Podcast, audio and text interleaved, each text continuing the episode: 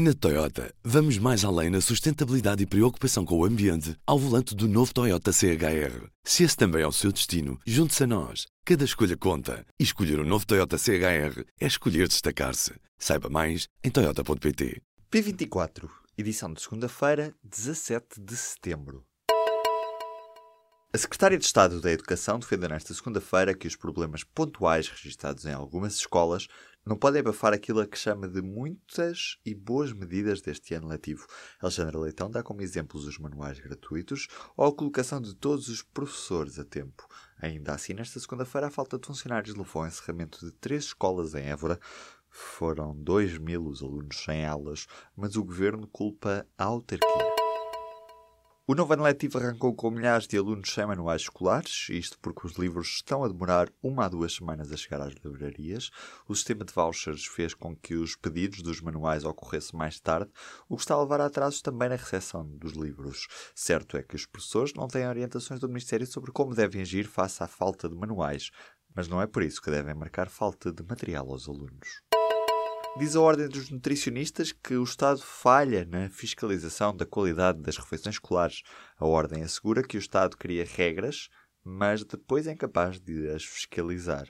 E dá exemplos, desde a falta de variedade de produtos hortícolas na sopa até ao predomínio dos pratos de carne em detrimento dos de peixe e ovo.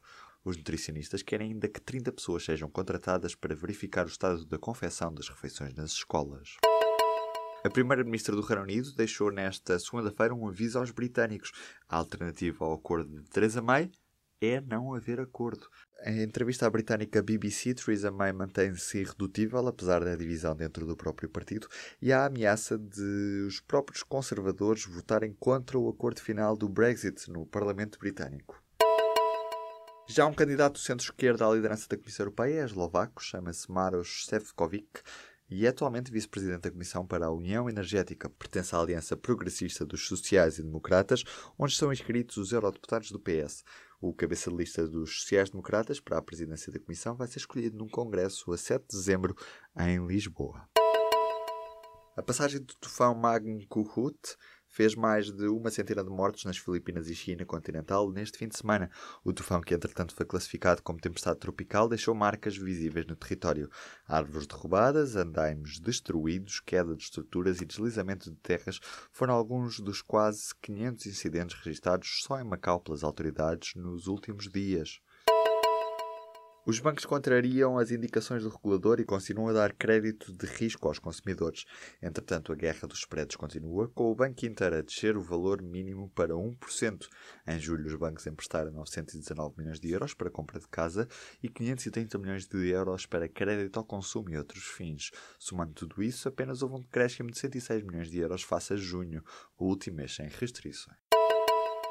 A plantação de olival de forma intensiva está a pôr em risco uma das maiores pontes romanas do país, em Vila Ruiva, no Conceito de Cuba. A estrutura Monumento Nacional foi atravessada por um tubo de rega e sujeita à movimentação de terras e à circulação de máquinas pesadas que afetam a integridade da ponte, sem haver licença para isso. O município de Cuba acabou mesmo por aplicar uma contraordenação contra a empresa por terem sido realizadas operações urbanísticas sem prévio licenciamento. A filha de Franco Nogueira doou um espólio nunca visto por historiadores ao Instituto Diplomático.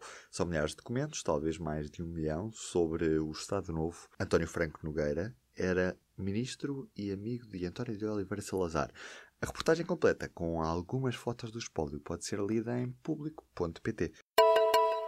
Os YouTube deram neste domingo o primeiro de dois concertos na capital portuguesa. Houve canções novas dos últimos álbuns e alguns velhos temas com novas roupagens. No final, Bono virou-se para a plateia e disse em português: Foi muito fixe Lisboa, divertimos-nos imenso. A análise do jornalista do público, Vítor Balanciano, pode ser lida em público.pt.